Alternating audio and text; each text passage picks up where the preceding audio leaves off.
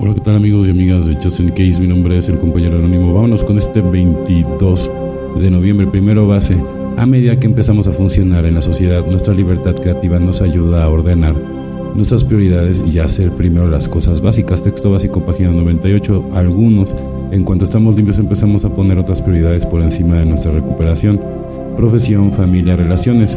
Todo forma parte de la vida que descubrimos cuando sentamos bases de nuestra recuperación, pero no podemos construir una vida estable sin hacer antes un trabajo básico y duro de poner los cimientos de recuperación.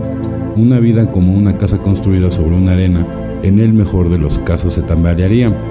Antes de empezar a centrar toda nuestra atención en reconstruir minuciosamente la estructura de nuestra vida, tenemos que sentar las bases.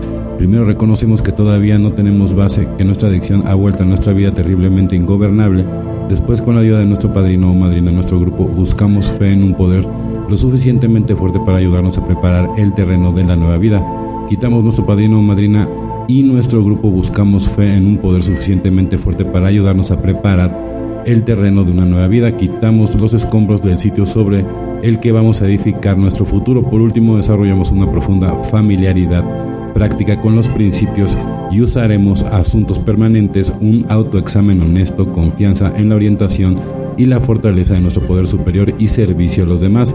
Una vez preparada la base, entonces podemos avanzar a toda máquina para poner nuestra vida en orden, pero primero debemos preguntarnos si los cimientos son sólidos, porque sin ellos nada de lo que construyamos puede durar mucho. Solo por hoy me ocuparé de sentar una base sólida de recuperación.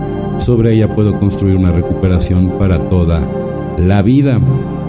Solamente dos pecados, solamente hay dos pecados. El primero es interferir en el desarrollo de otro ser humano y el segundo es interferir en el desarrollo de uno mismo. Alcohólicos Anónimos, página 542, tercera edición en inglés. La felicidad es un estado tan elusivo. Cuán a menudo mis oraciones por otros incluyen oraciones escondidas para mi propio beneficio. Cuán a menudo mi búsqueda de la felicidad es un obstáculo en el sendero del desarrollo de otro o aún en el mío. Buscar el desarrollo por el medio de la humildad y la aceptación nos trae cosas difícilmente que parecen ser buenas, sanas y vitales. No obstante, al mirar atrás puedo ver que el dolor, las luchas, los contratiempos han contribuido finalmente a la serenidad por medio de mi desarrollo. En el programa le pido a mi poder superior que me ayude a no impedir el desarrollo de otra persona o el mío propio, sí, evidentemente, ¿no? O sea, por ejemplo, cuando los recién llegados, ¿no? O sea, pues vas a tener que, que dejar todo tu círculo social, hermano o hermana, ¿no?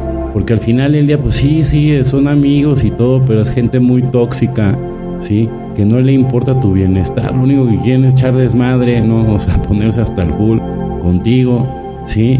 Pero todo ese deterioro, ¿no? Este, que tú vas teniendo, la gente no, no, no se fija, ¿no? Entonces tú al final del día tienes que ver por tu recuperación. En primer lugar está tu recuperación, en segundo lugar está tu recuperación y en tercer lugar está tu recuperación. Acuérdate que no hay más tonto que el que se hace tonto a sí mismo. Digo, podrás engañar a todo el mundo, pero a ti jamás.